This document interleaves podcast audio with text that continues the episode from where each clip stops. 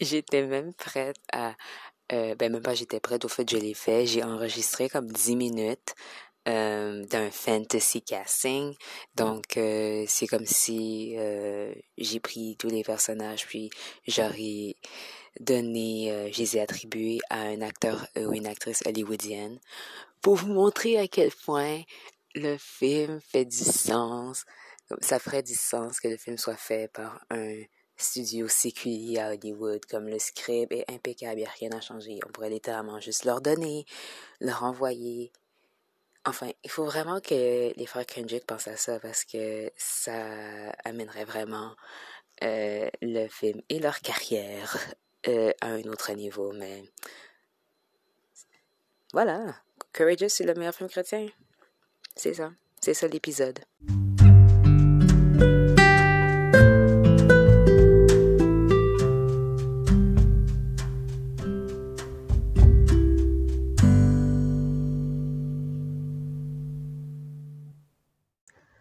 Bonjour mes cocos et mes cocottes et merci d'avoir cliqué sur ce nouvel épisode de Chronique d'une Grownish.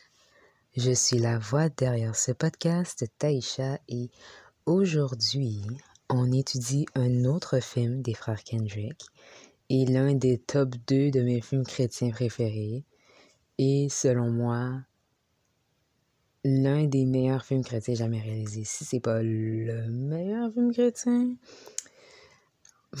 donc, vous vous demandez peut-être, waouh, un film chrétien qui est pas cringe, ça existe? Eh bien, oui, à mon humble avis.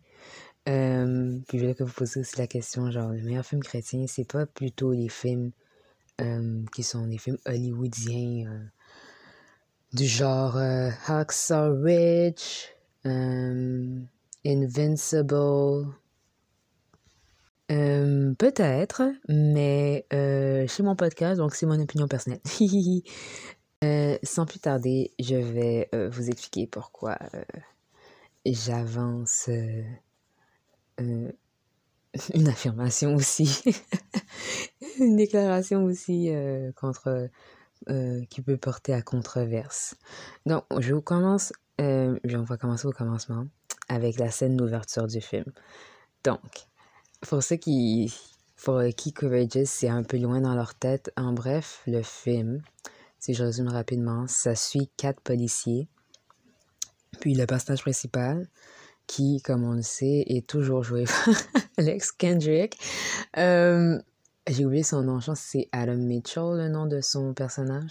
Il va, euh, euh, assez tôt dans le film, on voit que, bon, il y a sa routine, il a deux enfants et que il, il est un peu plus il est plus près de sa fille que de son fils.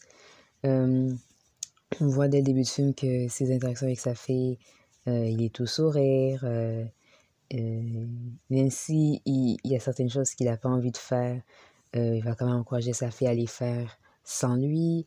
Tandis qu'avec son fils, leur interaction se résume souvent à T'es sorti trop tard, j'ai pas envie de courir, euh, donc je te parle pas de tes passions parce que ta passion c'est courir, et etc. etc. Et euh, l'élément déclencheur du film, euh, c'est que sa fille Émilie décède dans un accident de voiture. Donc ça, c'est un peu la, la scène, c'est un peu les, les thèmes qu'on explore dans le film. Donc le, le rôle de père de, de Adam Mitchell de ses amis slash collègues. Et aussi le, le monde le monde de la police. En tout cas, si on s'entend, c'est pas... c'est pas le show de Rookie ou c'est pas euh, CSI euh, nommer toutes les villes derrière ça, mais c'est quand même bien exécuté, entre guillemets, pour un film chrétien. Mais je trouve que c'est pour un film tout court. Donc, scène d'ouverture. On commence le film, au fait, et je vous ai dit qu'Adam Mitchell, c'était le personnage principal, pas vrai, mais on commence pas le film avec le personnage principal, on commence avec un autre personnage qui s'appelle Nathan Hayes, euh, qui va être un collègue de euh, euh, Adam Mitchell à la police de... C'est quoi le nom de leur ville? Albany, je pense. Et on le voit qui, bon, ben, descend dans sa voiture, blablabla, et il s'éloigne de sa voiture à un moment pour aller chercher quelque chose pour essuyer sa vitre parce qu'un petit oiseau est passé, il lui a laissé un petit cadeau. Et un gangster, à défaut d'un meilleur nom, passe derrière lui, monte dans sa voiture parce qu'il a laissé la porte ouverte, rappelez-vous, et part avec sa voiture.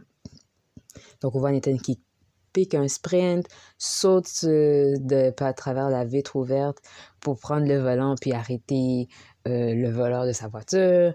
Ils vont sur la route, ils finissent par sortir de la route, entrer en collision avec une voiture. Puis le voleur abandonne, il s'enfuit avec son acolyte, qui les avait suivis euh, en voiture derrière.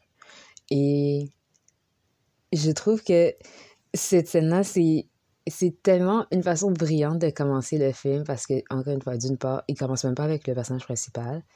Euh, donc, on est, de toute on, on, est un peu intrigué. On essaie de voir en, comment cette scène va se lier avec le reste du film et on le découvre assez vite. Encore une fois, euh, Nathan va être un collègue de euh, Adam Mitchell. C'est comme ça qu'il rencontre Adam pour la première fois, parce que Adam et son euh, partenaire Shane vont sur la scène de l'accident après l'accident en question.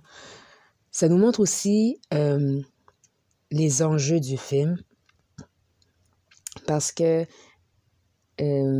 au fait, la raison pour laquelle Nathan c'est autant euh, obstiné pour garder sa voiture, c'est parce que son fils était à l'intérieur.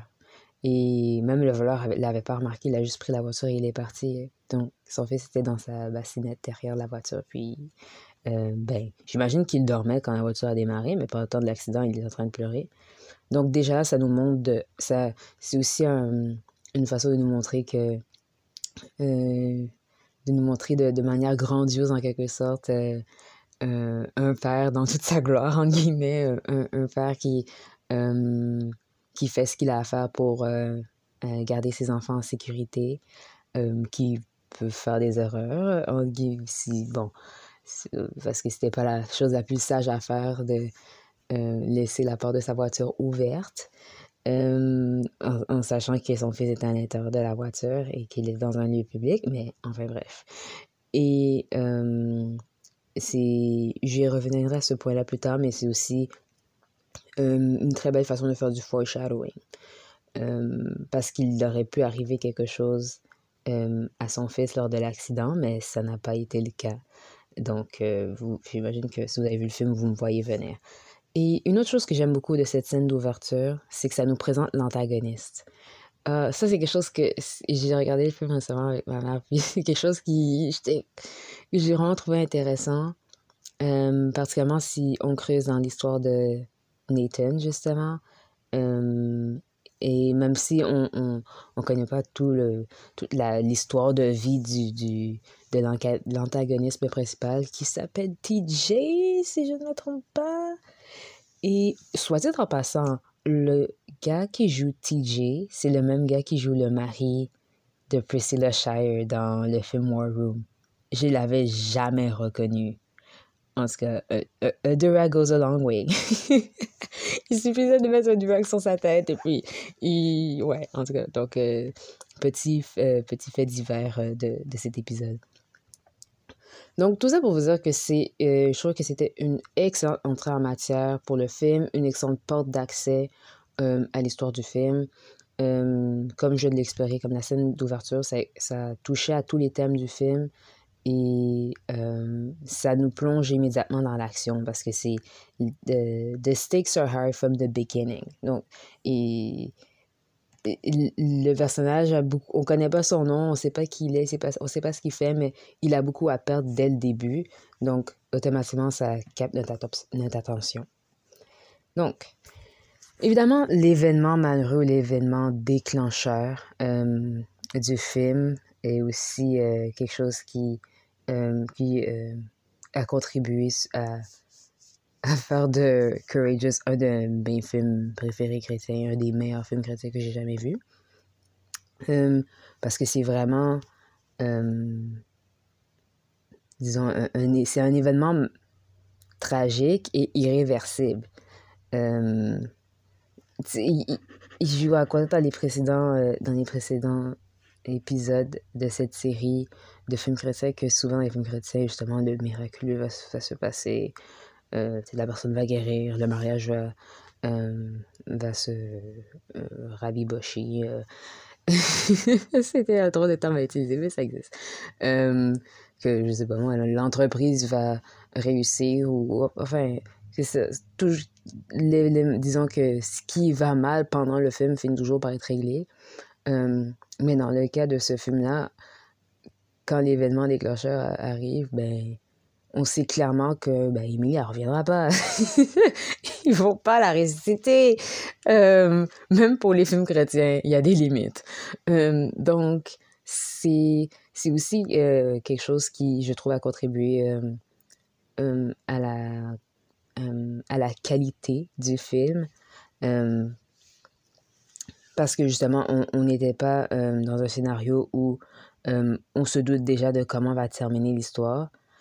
Parce que peu importe comment ça se terminait, ben, Emily reviendrait pas. Emily, en passant, je pense pas que je l'ai mentionné, c'est le nom de la fille du personnage d'Alex Kendrick. donc, encore là, je trouve que ça contribue à rendre le film beaucoup plus intéressant parce que justement, c'était pas prévisible.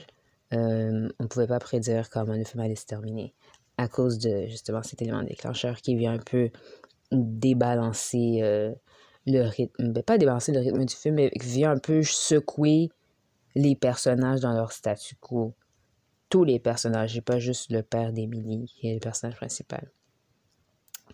Donc, une autre chose que j'ai apprécié du film, euh, parlant de justement débalancement, c'est que je trouve justement que ça balance et ça nuance très bien l'humour et les sujets sérieux. Le meilleur exemple que j'ai de cela, c'est, euh, je dirais, dans le deuxième acte du film, donc le milieu, où euh, il y a une scène avec il y a deux scènes qui se suivent. La première des deux scènes, c'est la scène que j'appellerais la scène Snake King. Euh, donc, pour les gens qui l'ont pas vu ou pour qui il faut rafraîchir la mémoire, le cinquième personnage euh, du film qui nous a introduit euh, dans la première partie s'appelle Javier. Et il, est sur le point d'aller manger avec ses amis policiers. Donc, il est dans la voiture de police avec eux parce qu'ils sont à la fin de leur chiffre, puis ils allaient passer pendant l'heure de dîner euh, manger. Donc, ils, en profitent pour aller chercher Javier à son travail. Et ils se font appeler d'urgence pour une intervention. Donc, ils y vont. Puis l'intervention, ils réalisent assez vite, c'est qu'ils doivent euh, prendre un... Ben, c'est pas un prisonnier, là, mon Dieu, comment ça s'appelle? Un une des personnes qu'ils ont arrêtées. Bon, disons ça comme ça. Euh, ils doivent la prendre dans leur voiture. Euh, petit hic, Javier est sur le banc arrière. Donc, euh, ce qu'ils font, c'est que Javier sort ses talents de comédien et d'acteur et prétend être lui-même le chef d'un gang vraiment dangereux qui s'appelle les Snake Kings. Euh, et, je, je, vais vite hein, parce qu'il explique avant ça d'où vient les Snakings. Donc c'est ça qui rend encore plus gros parce que en réalité les Snakings c'était un, gang avec lui puis ses deux frères. Euh, puis ils ont rien fait de sérieux pendant la courte durée de leur gang. Euh, donc c'est une scène qui est hilarante. Si vous n'avez pas vu le film vraiment, je vous promets, vous allez rire. C'est vraiment drôle. Et la scène juste après, c'est Adam Mitchell, le personnage principal encore une fois, qui raconte cette, euh, histoire-là, qui raconte cet événement-là à sa femme et à son fils. Et il rit et tout. Euh, puis euh, le fils commence, Dylan, je pense qu'il s'appelle? Oui, Dylan. Et son fils Dylan commence à pleurer. puis, puis le père et la mère se regardent, puis bon, ils donnent un câlin et tout. Ils sont comme, ah, qu'est-ce qu'il y a et tout? Puis il dit, ah, oh, j'aurais voulu être un meilleur frère. Ah, voilà, toute la famille commence à pleurer, puis ah, ils disent non, on t'aime, bla Mais vous voyez le contraste entre les deux? on parle de quelque chose de vraiment absurde, quelque chose de vraiment drôle, d'hilarant, euh, de comédique, à la réalité, ben, en guillemets, leur réalité. Euh, où, où, ils sont encore en train d'apprendre à faire leur deuil de d'Émilie. Euh, alors que cinq secondes avant, ils étaient en train de rire de quelque chose qui est arrivé au travail de, du père de famille. Donc, je trouve que c'est vraiment bien fait. Ils font... Euh, il y a des moments d'humour, puis les moments d'humour semblent jamais euh, déplacés. je trouve comme ils sont drôles, comme je dis, c'est vraiment drôle. mais quand, c'est le, quand vient le moment d'être sérieux ou quand vient le moment d'être, entre guillemets, triste ou tragique, dramatique, les transitions se font vraiment sans anicroche. Donc, c'est aussi quelque chose que. Ça, c'est chapeau à. ben, non seulement au ben, chose qui se travaille d'équipe, donc non seulement au script, mais aussi comme au directeur du film, en l'occurrence c'est Frank Kendrick. Dans ce film-là, je trouve qu'ils ont vraiment ils ont vraiment bien un, pacing, c'est le mot en anglais auquel je pense. le rythme du film est, est, très bien échelonné. Donc, je dois aussi mentionner la performance de deux acteurs. Le premier, c'est celui du personnage de Javier. encore une fois, je vous ai raconté la scène de Snake King. C'est hilarant. C'est à cause de lui. C'est à cause de ses talents d'acteur. Puis, il était un peu utilisé dans le... Son personnage était un peu utilisé dans le film comme, justement, le, le comic relief. Mais lui aussi, il avait des moments plus sérieux où, par exemple, il a perdu son emploi, des choses comme ça. Euh, et, et, dans ces moments-là, comme il, peut être sérieux, mais des fois aussi, si, comme le personnage en tant que tel, même dans les moments moins sérieux, ben, plus sérieux plutôt, euh, il a une façon de, euh, de dire ces lignes qui sont comiques, comme le, le jeu physique de Javier est, est, hilarant et drôle. Et c'est ça, je trouve que c'est vraiment. même, on le voit aussi quand le personnage intègre les, ses abeilles, quand il devient ami avec les quatre policiers, comme on voit qu'il s'intègre bien dans cette dynamique d'amitié-là et qu'il a sa place là, qui peut être l'homme de Dieu, l'homme qui prie, qu'il peut être un homme travaillant qui a un bon qui a son emploi et qui est diligent au travail, puis qui peut aussi être, un, il peut aussi être vraiment drôle et comique euh, dire des bonnes blagues avec les autres. Donc, je trouvais que c'était vraiment un, vraiment beau personnage à ajouter, d'autant plus que si ils n'avaient pas pensé à, l'inclure au, groupe d'amis des quatre policiers, ben, ça aurait vraiment juste été quatre policiers. Donc, le film aurait peut-être été plus lourd et il aurait justement été beaucoup. Le ton aurait été, vraiment plus dramatique et sérieux du début à la fin. Euh, tandis que grâce aux interactions de Javier et sa vie à lui, même si sa vie a des moments sérieux également, et que ça apporte plus de diversité à, à l'histoire, à l'intrigue, euh, il y a quand même moyen de rire pendant ce film grâce à son personnage. Donc, je trouve que c'est vraiment euh, une belle addition euh, au, casting, à la distribution euh, du film. Et l'autre performance d'acteur que je soulignais, c'est, je l'ai mentionné, le personnage de TJ, le, gangster en chef, j'imagine, qui est joué, comme je l'ai dit tout à l'heure, par le même acteur. je reviens toujours pas, parce que les, ces deux personnages-là sont tellement différents, je trouve. Euh, même si dans les deux cas, c'est pas les personnages les plus, euh, disons, sympathiques ou gentils de l'univers, mais c'est quand même des personnages euh, pas opposés, mais vraiment différents, vraiment distincts. donc, chapeau à l'acteur, j'ai oublié son nom, je pense que c'est TC, TC Stallings, quelque chose comme ça. mais il a vraiment bien joué ce personnage-là encore une fois, on ne va pas en détail dans euh, son passé, pourquoi il est comme ça. Puis personnellement, euh, je ne suis pas le genre de personne qui a besoin de compatir à la vie de tous les antagonismes des films. Comme des fois, je pense que certains films, ça se prête à cela, ou on a besoin de cela, mais dans d'autres cas, comme dans ce film-là, je trouve que c'était pas nécessaire d'avoir euh, d'avoir je veux pas dire d'avoir de la compassion parce qu'on n'a pas besoin de connaître toute la vie de quelqu'un pour avoir compassion euh, pour cette personne-là, mais euh, disons euh, un élément où on a l'impression qu'il est. On, on, le, on, le, connaît ou qu'on le suivait davantage. donc, ça ne m'a pas dérangé que je ne connaisse pas toute sa vie, mais je trouve que justement, juste le, lui, lui avoir donné un motive, comme on dit en anglais, de lui avoir donné une motivation, lui avoir donné des raisons pour lesquelles il fait ce qu'il fait dans le film. On ne sait pas pourquoi il est devenu un gangster, on ne sait pas qui l'a rentré là-dedans, mais on sait pourquoi il pense à tirer sur le policier quand il se fait arrêter. On, sait pourquoi il refuse. On sait pourquoi il fait ce qu'il fait dans le cadre du film. Puis ça, pour moi, c'était assez. Puis je trouve qu'il l'avait vraiment bien fait. Puis c'est aussi un personnage super intéressant dans le sens qu'on ne le voit pas juste interagir avec les policiers, on va aussi interagir avec les gens dans son gang, euh, notamment euh, un, jeune, j'ai oublié son nom, mais le jeune qui euh, avait, avait, qui était amoureux de la fille du policier. et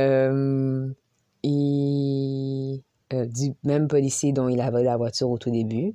Donc, vous voyez à quel point c'est intéressant pour le personnage, encore une fois, même si on ne connaît pas toute sa vie. Euh, juste de comprendre la rivalité ou l'animosité qu'il éprouve envers euh, Nathan Hayes, qui est le, policier dont il a essayé de voler la voiture au début du film. Donc, c'était super, je trouve que c'était super bien fait. De voir aussi à quel point il,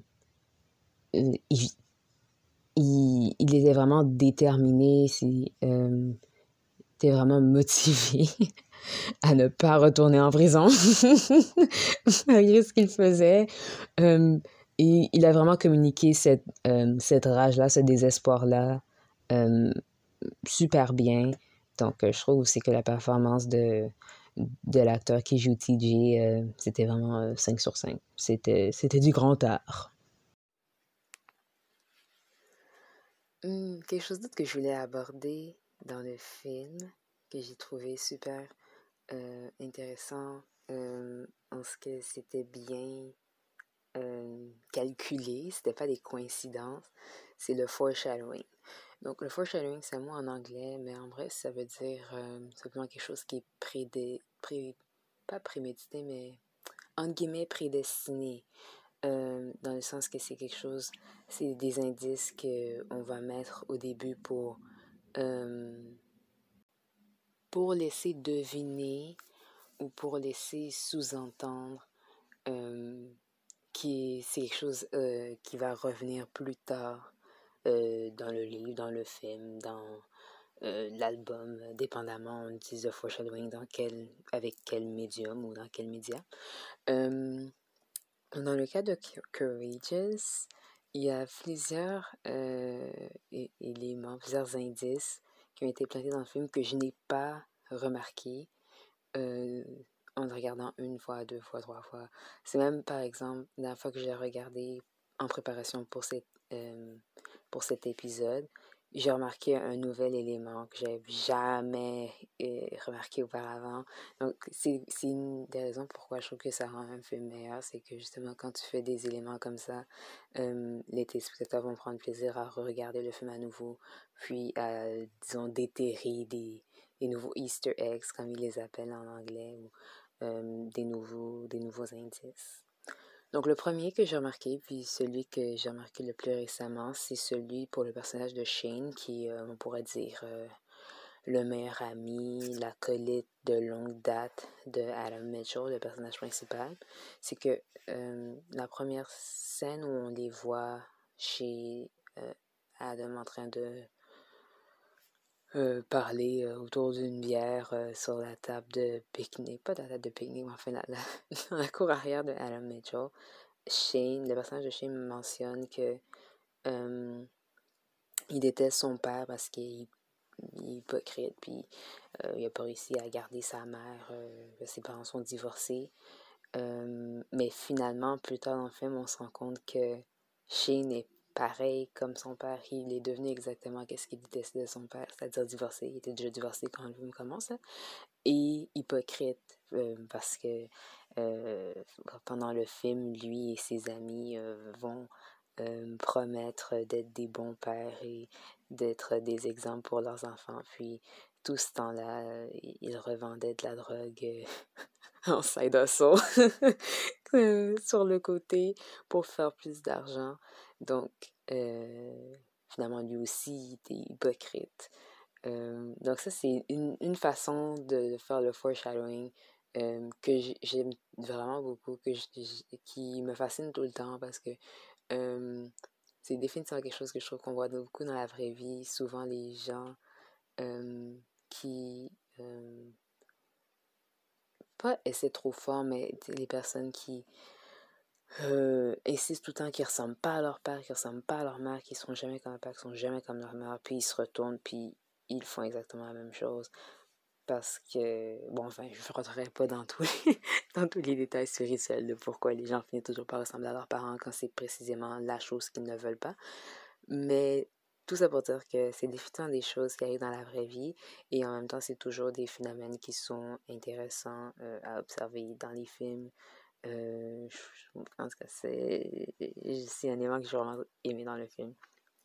Donc, euh, un autre élément que euh, j'ai remarqué juste en regardant récemment, c'est à quel point chaque fois que les autres commencent à parler de paternité ou de leur père ou de leur rôle de père, un autre personnage, euh, celui qui, le seul qui est euh, célibataire puis qui a vraisemblablement pas d'enfant parce qu'il est relativement jeune, c'est le personnage de David, le, le bleu, le rookie.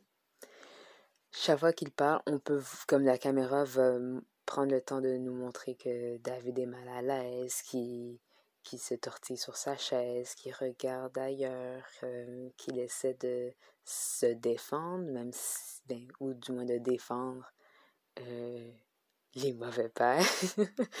euh, puis finalement, justement, encore une fois, c'est des choses auxquelles tu ne prêtes pas forcément attention les premières fois que tu regardes le film.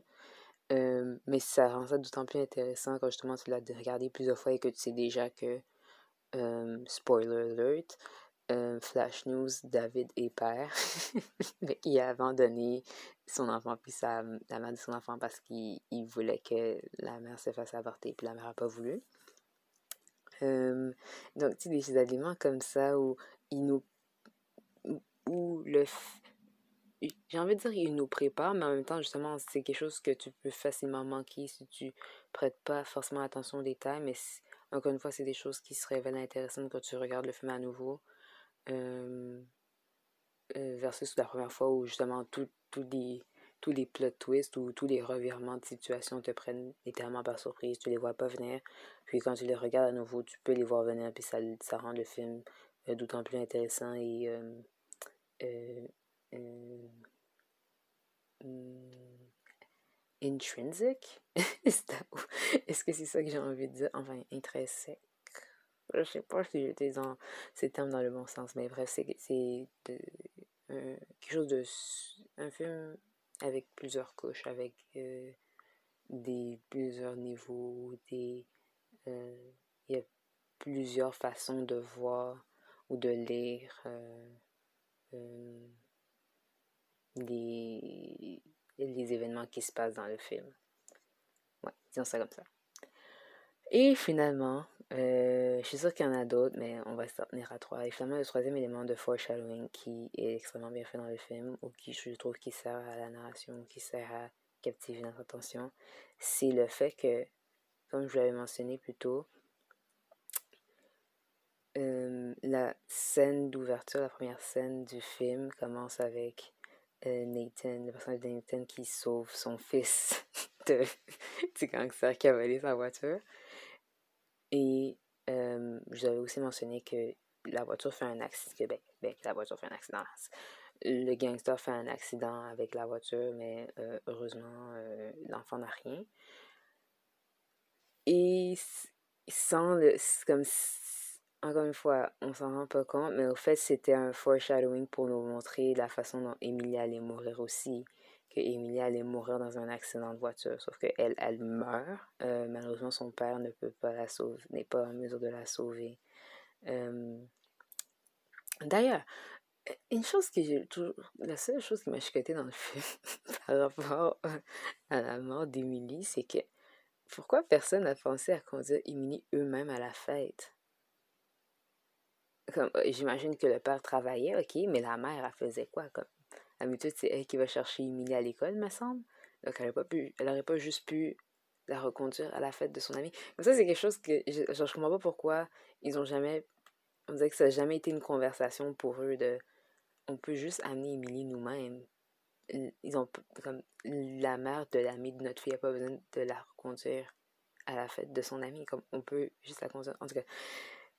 Bref, ça c'est peut-être juste moi qui, qui, qui réfléchit trop. Comme, honnêtement, c'est c'est une des rares choses dans le film. Euh, je trouve niveau cohérent, je trouvais que ça me chicotait. Euh, parce que, comme par exemple, la mère, euh, ben, la femme de Adam Mitchell, dans le film, quand, elle est en train de pleurer sa fille, comme Oh, j'aurais jamais dû la laisser aller à, à la fête. Mais comme, t'aurais juste pu la conduire, madame. Comme, obligée de pas la laisser aller à la fête. Comme, clairement, elle avait fait ses devoirs, elle avait fait tout ce qu'elle avait à faire. Juste, t'aurais pu la reconduire toi-même. Comme, je comprends pas pourquoi il culpabilise dans le sens que, oh, on n'aurait pas dû la laisser à la fête. Comme, c'est pas la fête qui était le problème. C'est le fait que elle s'est retrouvée au mauvais endroit, au mauvais moment. Hein. ça aurait été évité si tu l'avais reconduit toi-même, pas si elle serait juste pas allée à la fête du tout. En tout cas, c'est des spéculations. De toute manière, dans le film, la fille est morte. Donc, peu importe ce que tu aurais décidé de faire, euh, les dés sont jetés, comme on dit. Euh, mais ça, mais pour, pour nous, foreshadowing, c'est une autre image que j'ai trouvé super intéressante de euh, nous montrer que dès le début, il y avait vraiment tous les thèmes, ou presque, comme il y avait beaucoup d'éléments qui étaient introduits dans la scène d'introduction. même si la scène, à prime abord, elle peut nous sembler random, elle peut nous sembler un peu. pas hors contexte, mais elle peut nous sembler un peu une entrée en matière pour le moins curieuse parce que c'est pas avec le personnage principal. Si on, on, est un peu jeté dans le milieu de l'action, il n'y a pas d'explication faite. mais ça montre aussi à quel point c'est une bonne idée de faire ça. des fois, je sais qu'il y a beaucoup de gens qui se plaignent que justement, il y a des livres ou même des films aussi qui prennent du temps à décoller, dans le sens que ça commence un peu trop loin avant l'action. puis je pense que Courageous, ils ont bien fait leur, ils ont bien fait, ils ont fait leur devoir au niveau du scénario. Ils commencent vraiment au milieu de l'action, mais on, on s'y retrouve rapidement aussi, donc on n'est pas dans le néant trop longtemps. De toute façon, l'action nous permet de un peu pardonner le fait qu'on ne sache pas absolument tout dès le début. Puis, comme vous pouvez le voir, finalement, on peut tirer on peut tirer beaucoup de choses de cette scène d'introduction. donc, le film, c'est pas juste on, fait une scène d'action pour faire une scène d'action, mais c'est une scène d'action that sets up the rest of the movie. C'est une scène d'action qui un peu campe le décor ou campe l'atmosphère de l'ensemble du film. Donc, ouais, foreshadowing for the win.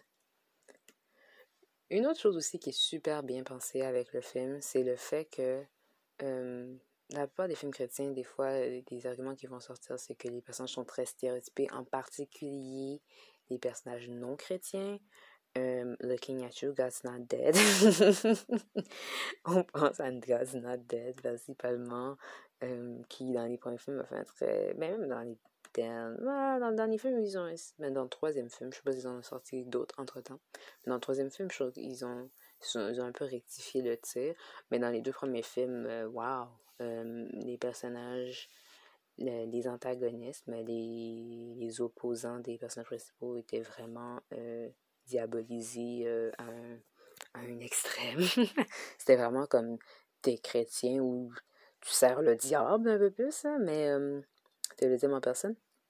Mais dans le cas de Courageous, je trouve qu'ils ont vraiment fait un beau travail pour présenter euh, les personnages, même si, même les personnages comme les plus, entre guillemets, méchants ou les plus opposants, euh, si on peut dire ça comme ça, euh, tous les personnages, hum, on, on a l'impression d'avoir affaire à des vraies personnes et pas juste quelqu'un qui est là pour faire peur ou quelqu'un qui est là pour mettre des bâtons dans les roues de l'autre personne. Puis il n'a pas de vie ou euh, à l'extérieur de ce rôle-là d'opposant à tel personnage. Une chose que j'ai aimé par exemple, c'est que le gang dont TJ est le, est le dog en chef, et le gangster en chef, est présenté comme une famille. Puis, là, évidemment, je pense pas que tous les gangsters rejoignent des gangs parce qu'ils veulent une famille, comme il y en a qui ont déjà leur famille. Ils, je sais pas, ils, ils, rentrent là-dedans pour avoir de l'argent, pour être pour se sentir protégé, pour sortir en contrôle de la situation. En tout cas, il y a toutes sortes de raisons pour lesquelles on peut rejoindre la gang. Mais j'ai aimé qu'ils prennent l'approche d'une famille. ben, parce que on nous montrait le gang à travers les yeux de quelqu'un. C'est pas juste ah, voici une organisation criminelle.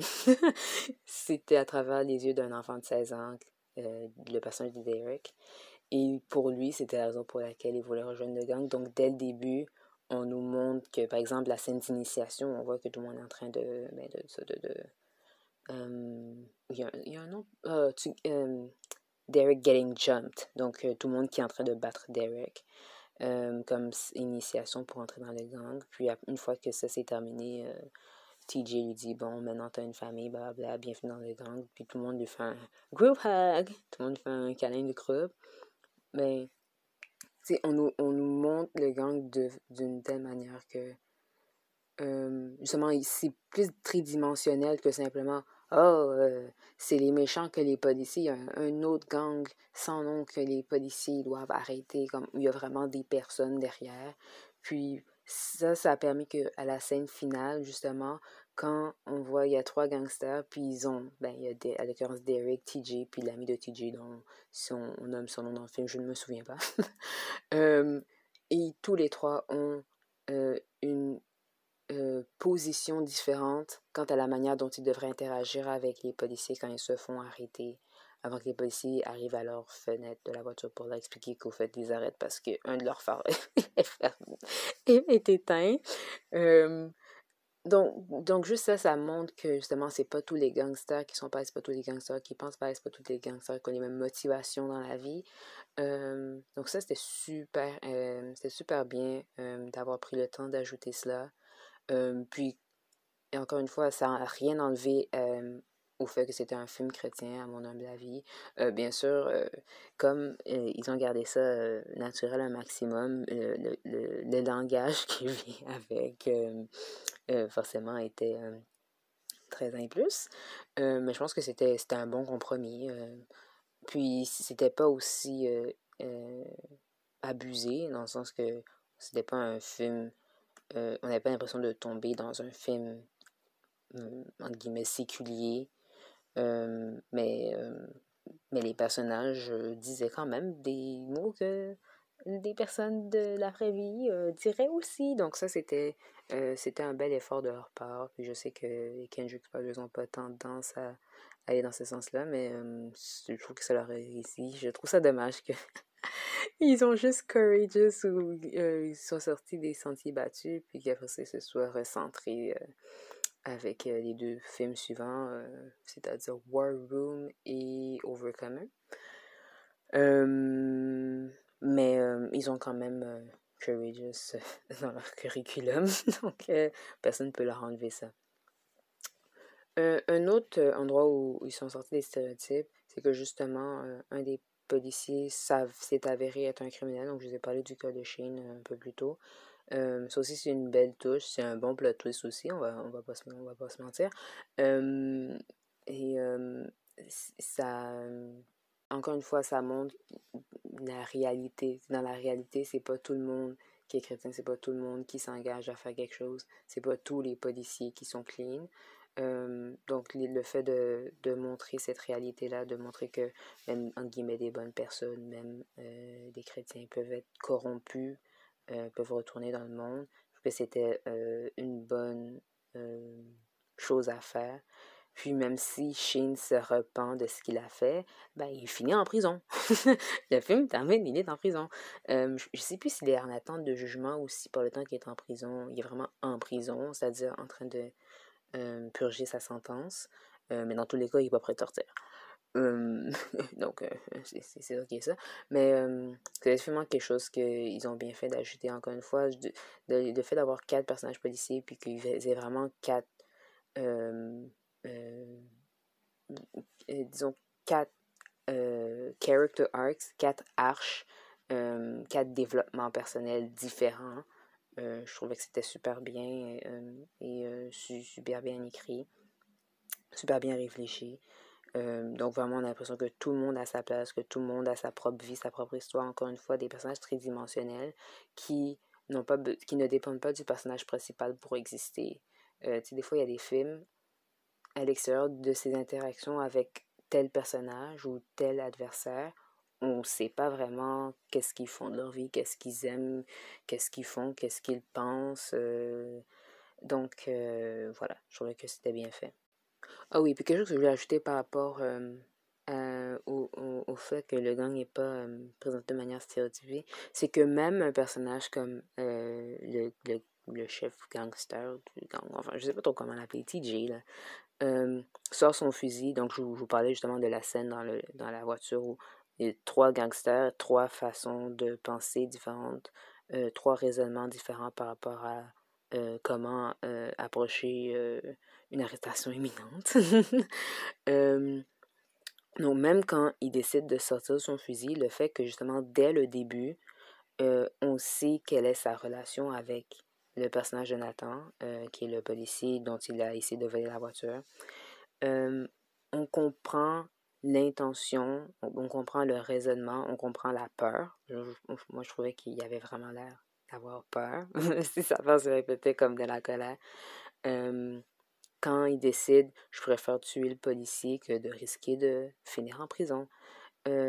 donc, pour pouvoir arriver à un point où tu as de la compassion pour un personnage comme TJ, justement, ça montre que on sait pas, ben, en parlant de, des scénaristes, ils ne se sont pas arrêtés, ils ne se sont pas contentés de simplement mettre un personnage pour mettre un personnage, mais que c'était vraiment, il s'agissait vraiment d'en faire une, une personne digne de ce nom, un être humain à part entière. Puis je trouve que c'est très bien réussi. Mais cette scène-là, parce que je trouve que c'est la scène où, où, vraiment tu vois que tout le travail qui a été mis dans le film, dans la narration, pour rendre absolument tous les personnages des personnes à part entière, c'est là où on voit que ça apporte du fruit, puis c'est là où on voit que ça a fonctionné. Ah, puis quelque chose aussi Finalement, j'ai cœur avec ça, on se de tout ce que j'ai aimé dans le film. c'est que même le jeu de caméra est intéressant et contribue à raconter l'histoire. Vous vous rappelez au début de cette euh, série euh, de films chrétiens, je vous ai euh, mis un lien pour une vidéo de Josh Keith, si je ne m'abuse. Puis un des arguments que Josh Keith avait contre les films chrétiens, c'est que justement, les films chrétiens, mm, il expliquait que si, la raison pour laquelle les films chrétiens ont, ont l'air moins bons, c'est même pas une question de budget parce qu'il dit il y a beaucoup de, de, films indépendants qui sont quand même bien filmés puis qui, qui utilisent leur caméra, qui utilisent la luminosité, qui utilisent les décors, euh, qui utilisent les paysages le max, tandis que les films chrétiens, il y avait l'impression c'est vraiment juste on met une caméra, euh, pour voir le plan d'enfant, on zoome sur la personne qui parle et c'est tout. Comme il n'y a pas de raisonnement, il n'y a pas d'histoire, il n'y a pas de raisonnement derrière la cinématographie. Mais j'ai l'impression que pour Courageous, euh, je sais pas qui le, si c'est le même cinématographe que pour les autres films des frères Kendrick, mais même pour la cinématographie, pour le jeu de caméra, on peut voir qu'il y avait plus d'efforts, il y avait plus d'intention derrière. Euh, par exemple, il y a une scène banale comme les quatre policiers qui sont assis à la table en train de manger dans la cour arrière de Adam Mitchell. Euh, la caméra, quand on nous montre cette scène-là, je pense que c'est la deuxième fois ou troisième fois qu'ils sont dans la cour arrière, euh, ils nous montrent encore les quatre, la façon, l'angle qu'ils font, c'est encore une vue d'ensemble, ou so we think, ou de la façon que c'est fait, on pense qu'il y a quatre personnes. Mais finalement, euh, pendant qu'ils commencent des personnages commence à parler, ils zooment, puis on remarque un des personnages cachait un cinquième personnage qui est Javier. Puis euh, ça nous montre que euh, Javier a, disons, s'est euh, intégré à part entière à ce groupe d'amis policiers-là. Puis c'est fait aussi de manière un peu, pas sournoise, mais de manière un peu surprise. un peu de la même façon que Ravière dans le film, c'est un peu par euh, un revers des circonstances que il, a fait la connaissance de Adam Mitchell puis des autres policiers. Donc euh, ça aussi, juste des éléments comme ça aussi contribuent à rehausser le storytelling, l'intrigue, la narration du film. Puis, ouais, c'est pour ça que c'est un bon film. Donc, si vous ne l'avez pas vu, ben, je vous, ai, je vous l'ai spoilé quelque peu, mais comme vous pouvez le voir, même si vous savez ce qui se passe dans le film, c'est pas simplement une question de savoir qu'est-ce qui va arriver, mais c'est aussi une question de comment ça arrive. je pense que les meilleurs films, romans, histoires en général, c'est pas des histoires où, oh wow, j'étais vraiment surpris que telle chose arrive, mais c'est des, des, histoires que tu peux regarder encore et encore, puis euh, t'es quand même captivé, t'es quand même happy par l'intrigue. Donc, je trouve que Courageous mérite d'être un film qui se trouve dans, dans, dans, cette catégorie de, de films où la narration est très bien faite. Mais euh, sur ce, je vous invite euh, à me laisser savoir euh, sur Instagram ou par courriel qu'est-ce que vous avez pensé du film Courageous? Vous êtes d'accord avec moi que c'est un des meilleurs films, pas seulement chrétien, mais un bon film tout court. Laissez-moi savoir, vous avez le droit de ne pas être d'accord. Et si vous n'êtes pas d'accord, j'aimerais vraiment savoir pourquoi. J'aimerais vraiment savoir c'est quoi vos raisons, c'est quelle scène que vous avez regardé dans le film que, qui vous a fait dire non, c'est un film chrétien et un mauvais à part de ça. Donc, euh, laissez-moi savoir et prenez soin de vous. Bye!